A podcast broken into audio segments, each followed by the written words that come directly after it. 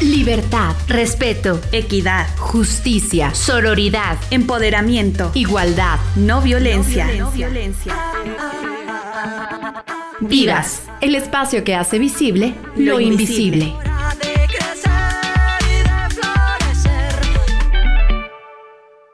Ante la falta de estudios puntuales sobre las mujeres encarceladas en América Latina y también de una política criminal con perspectiva de género, en 1991 la autora María de la Luz Lima dio a conocer su libro Criminalidad Femenina. Este trabajo fue el resultado de saber que las investigaciones sobre la delincuencia femenina se ajustaban a parámetros utilizados con el delincuente varón. Tanto el discurso como las normas jurídicas giraban alrededor del hombre delincuente, sus motivaciones y el tratamiento que recibía en las cárceles y los establecimientos penitenciarios.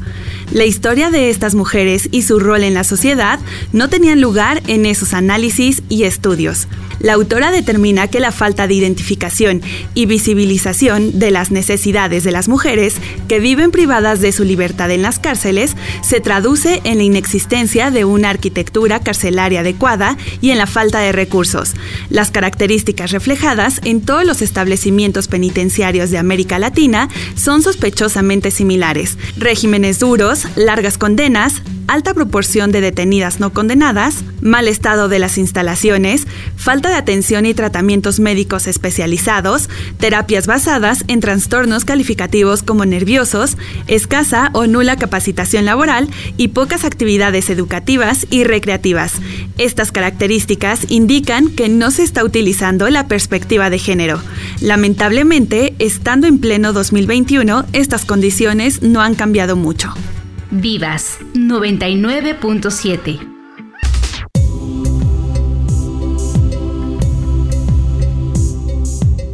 buenas noches, bienvenidos a una nueva emisión de Vivas. Yo soy Katia Fuentes y como siempre es un gran gusto saludar a todas las personas que eh, cada semana en punto de las 9 de la noche se dan cita aquí en Uniradio para poder ser parte de todas estas reflexiones, las pláticas que vamos estableciendo en Vivas para eh, pues aprender, conocer un poco más acerca de las temáticas, de las realidades que están pues construyendo de cierta manera las eh, dinámicas actuales las agendas incluso que se están gestando desde el punto de vista, eh, pues a lo mejor gubernamental, político, social, eh, en torno a las construcciones o a lo que se busca, ¿no? Que sería la construcción de sociedades justas, equitativas, respetuosas, por supuesto, para todas las personas, especialmente para las mujeres. Y como cada lunes, pues eh, les invitamos ya desde este primer momento a que todas y todos ustedes se puedan poner en contacto directo con Vivas a través del número WhatsApp que tenemos en la cabina. Este número se los recuerdo, es el 7225 91 36 33 y a través de ese medio, bueno, pues pueden ustedes retroalimentar la charla, las temáticas de cada semana pueden hacernos también sus propuestas eh, de aquello que más les interesaría que aquí pudiéramos ir eh, pues presentando. Como ya ustedes saben, eh, vamos buscando siempre la posibilidad de contar con invitadas que nos vayan ampliando las perspectivas, que podamos también nosotros ampliar esos horizontes respecto de lo que está ocurriendo en la vida de las mujeres, las diferentes realidades a las que nos enfrentamos y por supuesto también los retos, pero las soluciones de igual manera que se van planteando desde distintas trincheras. Hoy no va a ser la excepción, vamos a tener una temática muy interesante que yo espero que a ustedes así les parezca vamos a estar platicando sobre una propuesta de industria penitenciaria que surge en una organización de nombre La Cana. Para conocer más acerca de esta organización, nos acompaña en esta ocasión la maestra Lisbeth Leonor Suárez Sánchez. Ella es coordinadora de desarrollo institucional de La Cana. Así que, Lisbeth, pues bienvenida. Muchísimas gracias por acompañarnos. ¿Cómo estás? Al contrario, Katia, muchísimas gracias por la invitación, por eh, dar a conocer nuestra causa en más y más lugares y por supuesto, pues eh, muchas gracias por este tipo de espacios dedicados para mujeres, por mujeres y que justo hablan de esta agenda tan importante que tenemos pendiente. Pues al contrario, un placer que nos puedan acompañar.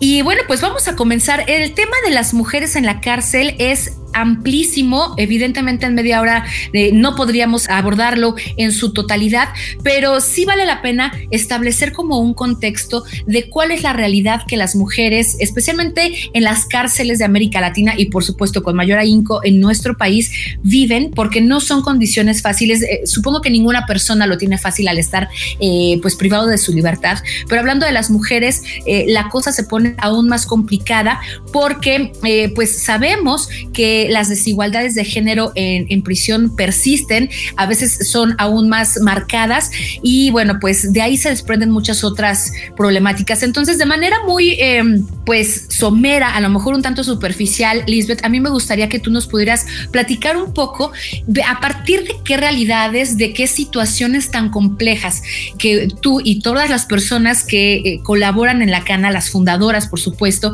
eh, se dieron cuenta de la necesidad en este caso en particular nos estaremos enfocando en la parte económica, digamos, en la parte de los recursos de las eh, mujeres privadas de su libertad para poder hacer frente pues a, los compromisos que ellas tienen, a las necesidades también, ¿no? Entonces, ¿cómo es que a partir de esta perspectiva, qué realidad es la que identificaron y que dio paso a la formación o al establecimiento de la cana? Pues mira, este proyecto surge a partir de mujeres universitarias. Es, un proyecto de mujeres jóvenes eh, que como parte de las actividades que llevaban a cabo tres de ellas en la carrera de derecho, pues eh, empiezan a visitar reclusorios, específicamente el reclusorio de Barrientos, y se dan cuenta de las condiciones tan complicadas en las que viven las personas privadas de la libertad de manera general pero poco a poco se empiezan a, dar cuenta que justo las mujeres viven situaciones un poco más complejas. ¿Por qué? Porque en nuestro país eh, existen muchos centros de, reclusión, sin embargo solamente tenemos 20 de ellos que son destinados únicamente a mujeres. Y estos centros no están llenos de mujeres, al contrario, tienen, están por debajo de su capacidad y son los centros mal llamados mixtos los que albergan a más del 80% de la población de mujeres. Y esto es porque eh, pues es como un lugar donde tienen mayores facilidades, por así llamarlo. Ellas pueden conseguir o tener más oportunidades de empleo. ¿Y qué sucede? Pues usualmente en los reclusorios em, los, se, autoemplean, ¿no? Las mujeres, las personas privadas de la libertad, entonces a lo mejor les dan capacitación de carpintería, pero no existen empresas que vayan a los reclusorios a trabajar con las personas privadas de la libertad sobre carpintería. Eh, es un sector abandonado, es un sector, eh, pues incluso pudiéramos hablar de, una nueva forma de, pues, de explotación laboral que existe dentro de los reclusorios porque no hay nada escrito. Entonces la industria penitenciaria que existe es aún muy incipiente y estas situaciones las empiezan a, ver eh, las fundadoras eh, y entonces comienzan a desarrollar este proyecto que es un proyecto eh, inicialmente enfocado a la producción, a la productividad, ¿no? Porque pensaban que justo ofreciéndoles trabajo pues iban a a, lograr salir de, este, eh, de esta situación de pobreza extrema en la que se encuentran, pero además eh, ofrecerles em, una actividad que las alejara de la situación de delincuencia y violencia que subsiste incluso dentro de los reclusorios. Entonces, em, comienza de esta manera, pero poco a poco se empiezan a dar cuenta de que no es suficiente y se plantea una propuesta integral con la incorporación de la cuarta socia que es Mercedes Becker y que es psicóloga. Entonces, eh, pues tanto Raquel Aguirre, que es abogada, Daniela Encira, que también es abogada, y Wendy Balcázar, que es abogada, y en conjunto con eh, Mercedes Becker, pues crean este proyecto integral que es no solamente el tema de eh, laboral, sino que les brindamos atención psicológica, también llevamos actividades de educación, arte, cultura y deporte. Y por otro lado, desde acá afuera también trabajamos eh, en temas de incidencia en política pública con todas las autoridades, tanto a nivel local como a nivel federal. Trabajamos también en temas de seguimiento en libertad, porque ellas al salir se encuentran solas, se encuentran en una situación aún más vulnerable de la que se encontraban adentro del reclusorio y entonces lo que buscamos es apoyarlas. Eh, les damos un acompañamiento tanto psicológico a ella, a sus eh, familias, a su círculo cercano, eh, de tal manera de que vayan sanando emociones, porque pues hay, muchas hay muchos temas alrededor de, una persona en, situación de cárcel. Entonces, eh, les damos este acompañamiento, buscamos vincularlas a temas laborales, muchas de ellas siguen trabajando con nosotros como tejedoras eh, y también las vinculamos con diseñadores o distintas empresas que contribuyan en esta parte de contratar a personas que estuvieron privadas de la libertad. Y ahora estamos abriendo un tema que eh, se llama Proyecto Libertad, que ya se daba la asesoría jurídica, pero ahorita le estamos dando un enfoque mucho más preciso eh, en temas de, pues, ayudar a mujeres que están en proceso, ¿no? Que, que, desgraciadamente nuestro sistema penitenciario tiene muchas personas en proceso, no tienen sentencia y entonces lo que buscamos es justo desahogar, apoyar al sistema penitenciario, un poco a desahogar las cárceles de nuestro país, porque pues sí, existe mucha sobrepoblación.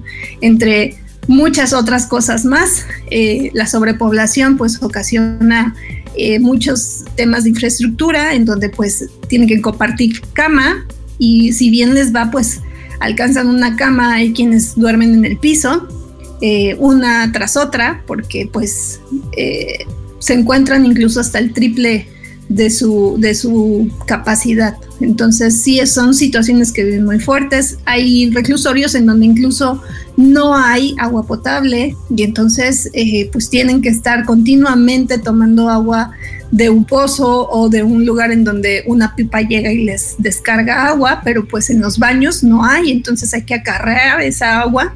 Y esos son los tipos de trabajo que usualmente eh, realizan las mujeres. Eh, ahora, por otro lado, pues se vive una doble eh, situación vulnerable, una doble pena en cuanto a las mujeres, porque pues son abandonadas por su familia, o la familia pues no tiene los recursos para estarla visitando semanalmente y entonces pues acuden cada vez que pueden, una vez al mes, una vez al año o las veces que puedan eh, llevarle algo, pero eh, pues dentro del reclusorio todo cuesta. Entonces pues imaginemos que tienen que pagar por pasar la lista, por el agua, por la cama, por, por lo que sea. Entonces, eh, ¿de qué manera subsisten? Pues justo por medio de este tipo de trabajos que dentro del argot penitenciario se les llama talachas.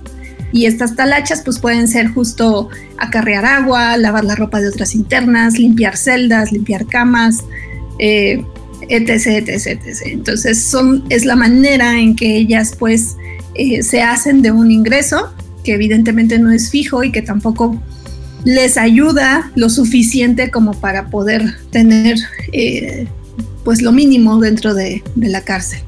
Esa es la situación, ese es el panorama de manera general, Katia. De acuerdo, Elis, pues gracias por compartirlo. Eh, definitivamente es una cuestión muy compleja porque además si vamos escudriñando, vamos eh, tratando de eh, abordar otros aspectos, pues la lista no termina, ¿no? Y no nos daría tiempo en este programa de establecerlo. el tema, por ejemplo, de las mujeres con hijos pequeños o quienes dan a luz incluso en las cárceles es muy complicado y como bien dices, bueno, pues a lo mejor tenemos ideas muy falsas, muy erróneas de cómo es la vida al interior de un centro penitenciario de acuerdo con lo que se puede ver, no sé, tal vez en las series, en las películas, pero la realidad es muy, muy distinta. Y otra cuestión que a mí me gustaría que nos platicaras y que va un poquito de la mano con lo que nos decías al inicio, es cómo se van determinando aquellas actividades que eh, pues podrán estar realizándose. En algún punto yo estaba leyendo un informe en el que decían que, bueno, pues también estas eh, desigualdades eh, de género al interior de los centros penitenciarios se marcaban, por ejemplo, eh, al determinar que a lo mejor las internas podrían dedicarse a actividades como la costura, eh, no sé, cosas que por eh, cultura, no por otra cuestión, están como siempre delegadas al género femenino, en contraste con masculino. Pero esto qué tan real puede ser al momento de, de, ser prácticos, como tú lo mencionabas, o sea, qué actividades realmente que se quisieran proponer para que las personas privadas de su libertad, en este caso hablando de las mujeres, puedan elegir una talacha, digamos, o, un, eh, no sé, trabajo como tal para poder eh, realmente eh, obtener esos beneficios o, esos ingresos qué tan determinante es esta parte de, pues a mí me gustaría, como decías, a lo mejor la carpintería, pero no es real porque no hay este conecte, no hay estos eh, apoyos, estos vínculos, ¿no? Con, con, los empresarios, etcétera. Entonces, ahí cómo se van manejando o de qué manera se van determinando las actividades que efectivamente puedan ser benéficas para, para estas personas. Pues mira, sí es, es bastante complejo. Eh, en primer lugar, porque el sistema penitenciario en México, pues desgraciadamente no cuenta con toda la infraestructura. Como te decía, el 80% de estas mujeres están en, en centros pues mal llamados mixtos. La realidad es que en nuestra ley no existe nada que marque que tengamos reclusorios mixtos, es una adaptación que se realizó. Y justo esta adaptación es la que pues violenta de manera estructural específicamente a las mujeres, porque la infraestructura está diseñada para los hombres. Y entonces los talleres de pues puede ser herrería, tapicería, lo que se te ocurra, carpintería. Eh, están en el área de hombres y no en el área de mujeres. Y entonces a las mujeres se les destina un dormitorio que tienen un patio. Si acaso tendrán un espacio pues un poco más amplio, hay, hay lugares donde es más reducido. Eh, y pues no, no hay talleres como tal dentro de este edificio usualmente lo que se tienen son eh, como estas eh, instalaciones compartidas en algunos reclusorios o pues hay reclusorios que sí tienen muy buena infraestructura, pero justo prevalece este tipo de situaciones que sí tenemos que hablarlo como, como es, sí hay un tema como de género, eh, de estereotipo y entonces es pues el tejido, el bordado, porque también es más fácil implementarlo, ¿no? Te platico ahorita la experiencia que tenemos es que eh, vamos a abrir nuestro quinto reclusorio, que va a ser el reclusorio de Nesa Bordo. Eh, fuimos eh, recientemente y lo que platicamos es un reclusorio muy grande, es un reclusorio que cuenta con mucha infraestructura, tienen aulas eh, muy bien, eh, pues con mantenimiento, se pudiera decir, o sea, se ven muy bien las sillas, las mesas, tienen incluso un, un aula audiovisual, tienen una biblioteca, tienen espacios para los niños y esto es un reclusorio mixto. Eh, pero no tienen un, área de talleres grande. El área de talleres grande está destinada al área de los hombres. Y entonces, pues, ¿qué pasa? Pues sí, eh, vamos a llevar actividades de eh, tejido, de bordado, de macramé, que es lo que podemos hacer ahí. E, esa es una de las situaciones. Hay algo que en la industria penitenciaria, específicamente en el Estado de México, se da muchísimo, que es el tema de las pinzas de la ropa. A lo mejor no lo sabemos, pero sí, las pinzas que, con las que utilizamos para tender nuestra ropa están elaboradas en prisión.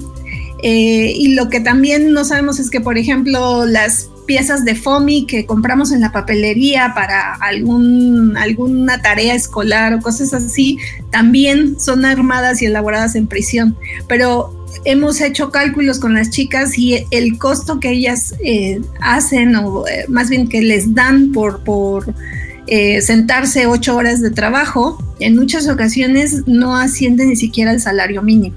Entonces, puede ser, bueno, lo hemos basado justo en, dólares porque pues es la medición internacional y entonces no alcanzan incluso un dólar al día o si acaso, porque trabajaron mucho, les darán un dólar al día.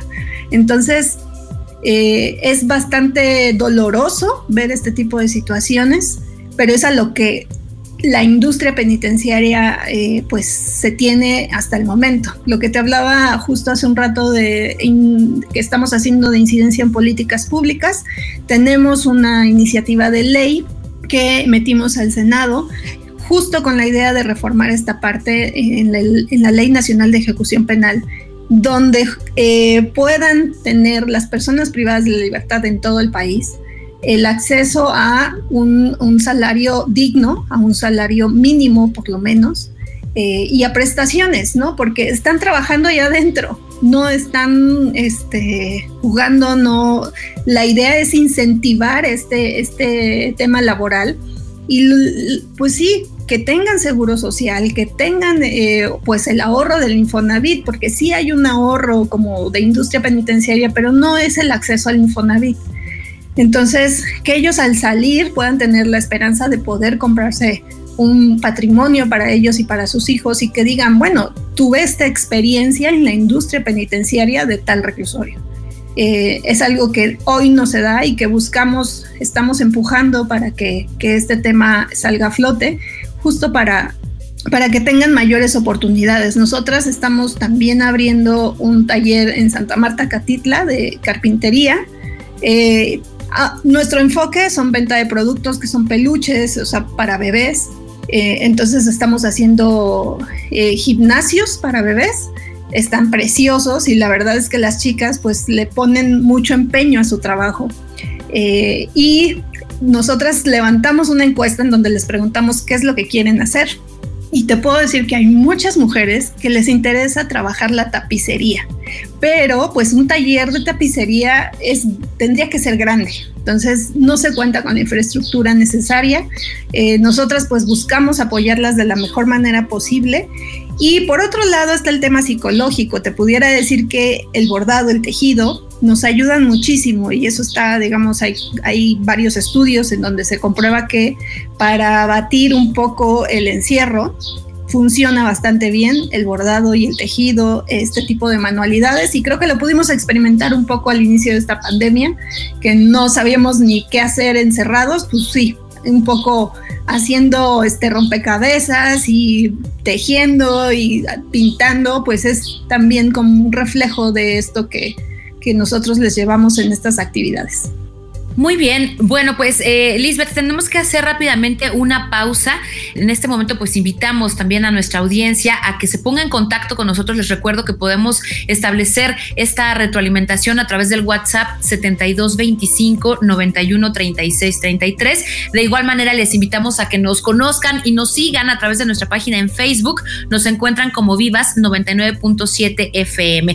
Eh, vamos a escuchar a continuación esto que se titula Ball Chain. Acá cargo de Big Mama Thornton. Y enseguida regresamos para seguir platicando en esta ocasión acerca de La Cana, una organización que, eh, bueno, como ya nos ha estado platicando Lisbeth eh, Suárez Sánchez, pues busca apoyar de diferentes maneras a las mujeres, a las personas privadas de su libertad. Así que enseguida regresamos, no le cambien, esto es Vivas.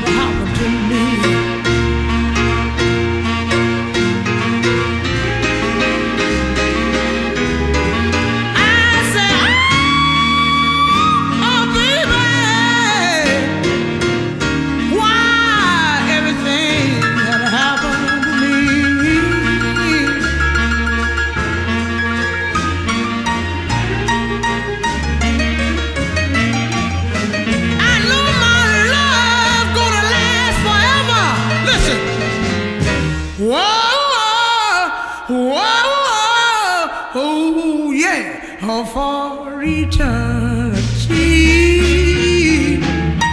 Ball and chain. Vivas 99.7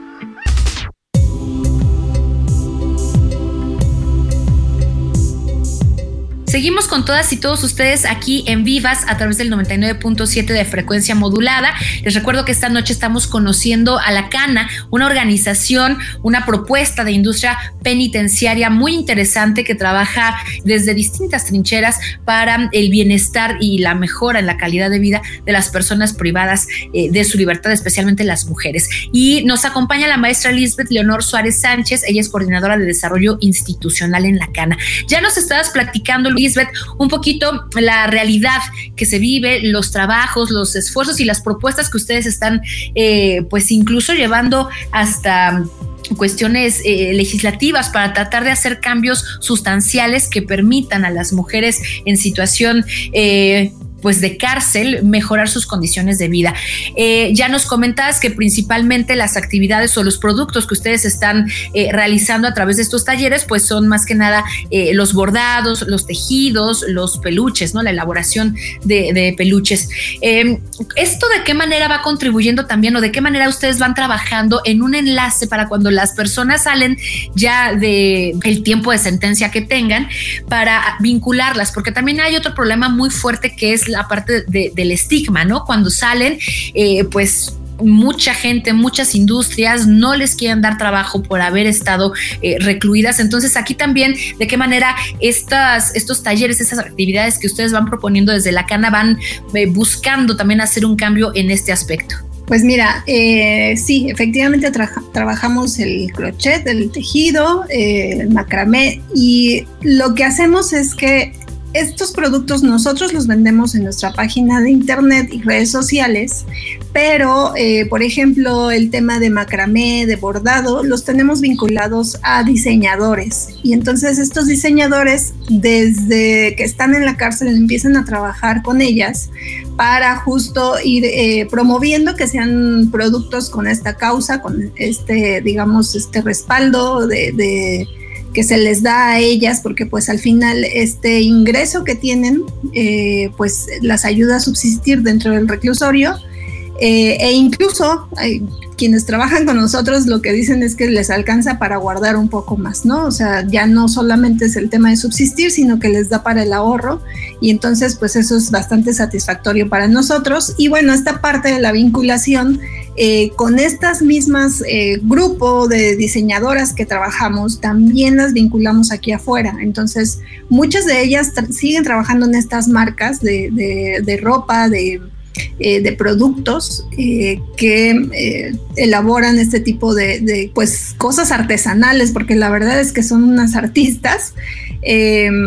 y esa es una manera. También tenemos un grupo de tejedoras y por otro lado tenemos, eh, bueno, estamos cerrando la vinculación con, un, con una empresa, bueno, es, un, es un empresario que tiene un grupo de empresas de diferentes ramos que puede contribuir a emplear a estas mujeres, ya sea en temas de cocina, en temas este, de tecnología, en temas de... No, tienen muchas empresas. Entonces se va a hacer esta vinculación eh, a partir de que ellas terminen su preparatoria, que es otra parte que estamos ayudándoles por medio de Fundación Meneses y la Ibero. Ellas están terminando eh, ya sea primaria, secundaria o preparatoria y pueden seguir estudiando en el sistema de la Ibero de TSU, Técnico Superior Universitario. Eh, alguna carrera universitaria, entonces estamos ayudándoles para que continúen con sus estudios eh, y puedan pues alcanzar los sueños que, tengan, ¿no? Una de nuestras compañeras, Cele, que es una dorada, ella trabaja, es parte del equipo de, la CAN, es asistente, pero también eh, pues estuvo en prisión y en algún testimonio que le tocó dar, pues una persona la becó y ahorita está estudiando enfermería. Entonces, eh, sí estamos impulsando que vinculemos eh, con empresas, con diseñadores para que sigan elaborando estos productos también fuera de la cárcel o incluso eh, vamos a trabajar con ellas como emprendedoras. Estamos por dar un curso, un taller eh, pues largo de seis meses en donde podamos prepararlas en temas de finanzas, eh, de lo básico que necesitas para emprender. Entonces es, es, uno de los proyectos que tenemos que es también bastante ambicioso porque muchas de ellas se dedican sí a vender quesadillas, a vender comida, a vender cosas así, pero no tienen idea de cómo hacerlo. Entonces las vamos a preparar en este sentido y pues bueno, más o menos de esa manera eh, tratamos de apoyarla en la prisión pues eh, la verdad es que es muy satisfactorio conocer estos proyectos, estas organizaciones que tienen toda la intención de apoyar, de dotar de las herramientas necesarias en diferentes aspectos, no solamente eh, hablando de la parte laboral o de estas capacitaciones que nos estás compartiendo, también lo que mencionabas, ¿no? La parte del cuidado de la salud emocional, psicológica es básica, sobre todo con experiencias tan fuertes como lo que pueda haberles eh, generado el estar eh, privadas de su libertad, el, mismo encierro, ¿no? Y también después eh, el hecho de tener que reinsertarse a una sociedad que tampoco está capacitada o no está sensibilizada para poderlas recibir de manera respetuosa y equitativa. Eh, pues es una labor interesantísima, el tiempo se nos termina. Por último, Lisbeth, a mí me gustaría que nos compartieras pues los contactos, la manera en la que la gente que nos sintoniza puede conocer más a detalle todo lo que hacen en la cana y también esta reflexión tan importante que a mí me venía a la mente cuando nos compartías el hecho de que a lo mejor muchas... Eh, productos de FOMI, lo que nos mencionabas, ¿no? Que, que a lo mejor están hechos eh, por personas privadas de su libertad y que ni siquiera lo sabemos. Y qué importante entonces que bajo estas perspectivas también reforcemos el hecho de comprar las cosas eh, que se producen en nuestro país, porque de esa manera sabemos o ahora ya nos estamos enterando que estamos eh, pues no solo apoyando la economía nacional o local, sino incluso también a estas personas que lo necesitan tanto. Entonces, pues cerrar con, con esta parte, Lisbeth.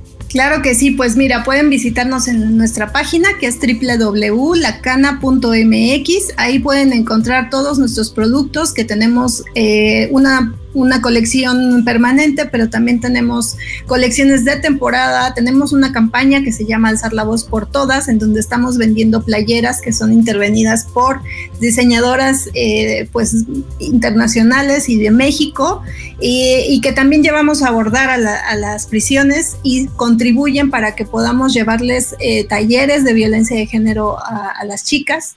Eh, tenemos también nuestras redes sociales en donde nos busquen. Somos arroba MX, Facebook, Twitter, Instagram, YouTube, LinkedIn, por todos lados estamos. Em, y bueno, eh, sí, que contribuyan justo con esta idea de ayudar a, las personas eh, que están en prisión y que pues sí, también podemos contribuir incluso quitando nuestros estigmas, ¿no? Porque de pronto es de, ay, estuvo en la cárcel.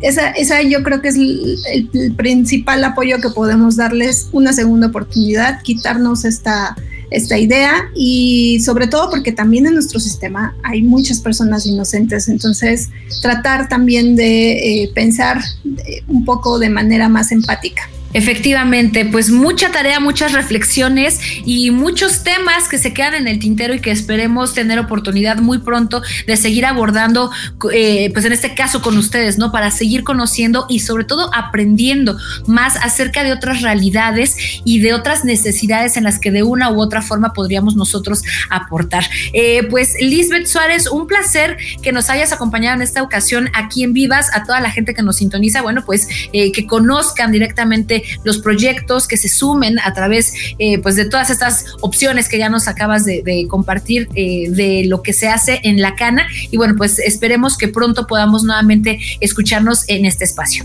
Muchísimas gracias Katia. Gracias a ti y a todas las personas que colaboran en La Cana. Yo soy Katia Fuentes, me despido por supuesto a nombre de todas las personas que hacen posible esta transmisión, Carlos Cortés y Néstor Gutiérrez en la realización, así como Katia Soto que nos apoya en la investigación. Me despido recordándoles que pueden escuchar nuevamente esta y cualquiera otra de las entrevistas que hemos presentado en vivas a través de la plataforma de Spotify en el perfil que Uniradio tiene para este objetivo. Los esperamos la próxima semana en punto de las 9 de la noche aquí en Vivas. Pásenla bien y hasta entonces. Vivas 99.7 Porque 30 minutos no son suficientes para hacer la diferencia, Te esperamos en la próxima emisión de Vivas. La voz de las mujeres en Uniradio